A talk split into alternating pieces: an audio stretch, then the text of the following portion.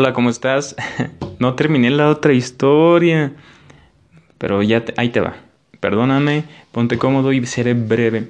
Fue cuando yo entendí que todo lleva un proceso, un ciclo y un fin, ¿no?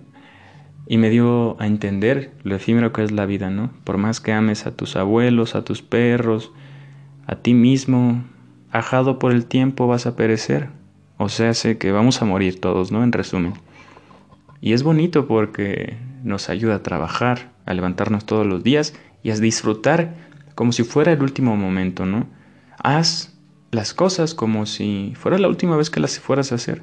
Suena triste, pero hoy, Dios no lo quiera, mucha gente no se va a despertar o se va a morir ahogada por su propia saliva o puedo morir yo inclusive hablándote, ¿no?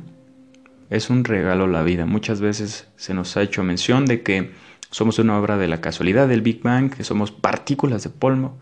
Somos las únicas partículas de polvo que se enamoran, que sienten, que crean poesía, que crean música. Interesante, ¿no? Pero bueno, justo entendí que, que el amor puede perecer, ¿no? Que el cariño también tiene sus límites y sus ciclos. Y curioso que cada vez en estos tiempos el índice de divorcios, separaciones, rupturas está en incremento, ¿no? Pues supongo que esta variable que cada vez es mayor tiene una respuesta, ¿no? Y bien, creo que no creo que sea por que que las cosas pudieran mejorar, sino que al contrario, tal vez no, no iban a mejorar y fue la mejor decisión en ese momento, separarse. Yo entendí eso en algún momento porque qué difícil es tener un minuto de silencio. No sé si escuchaste eso, pero bueno, lo entendí de una u otra manera, buena o mala. Fue cuando una relación tuvo un final, ¿no? Dije, chin, tantas cosas que, que pasaron, me voy a morir. no creo que pueda soportar tal dolor. Y sí, dos días duré con un duelo profundo, profundo, ¿eh? Y desde ahí entendí este término tan bello que, que hace poco lo leí por algún lado y bien es cierto que mm, los libros no, no, no, los leemos nosotros, sino ellos nos leen a nosotros. Y ahí es cuando conectamos con las palabras. El libro decía tocar el fondo de tu propia pena. Y ahí es donde, con un dolor extremo, pues tú dirás, eh, tal vez no has amado lo suficiente.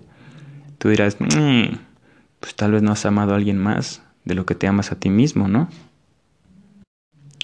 Pero entendí que, que era más ese afán de querer amar de lo que mm, podía dar a más, ¿no?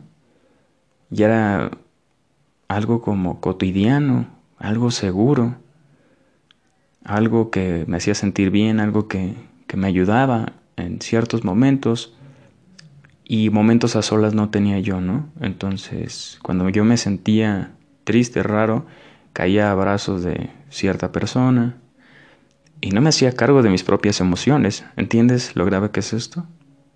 A ver, ¿por qué me siento así? ¿Tiene solución? ¿De qué sirve estar triste? Estas cosas que te llevan a encontrar el fondo de tu propia pena, pues no las efectuaba, ¿no? Decía sí y esto y aquello y siempre buscamos consejos y y escuchar otras mentes, otro punto de vista, pero al final de cuentas el último es el tuyo, ¿no? Para ejercer una, una voluntad, para hacer algo por él, hacer algo al respecto. Y ahí entendí, ¿no? Que a veces es mejor continuar por caminos diferentes y probar diferentes helados, ¿no? Tal vez hoy tengas 15 años y digas, amo el chocolate, pero tal vez a los 40 te va a gustar el helado de queso, con zarzamora, no sé.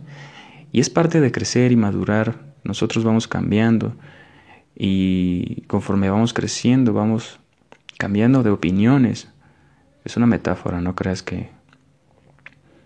Pero sí, así funcionó y creo que creo que es bueno, ¿no?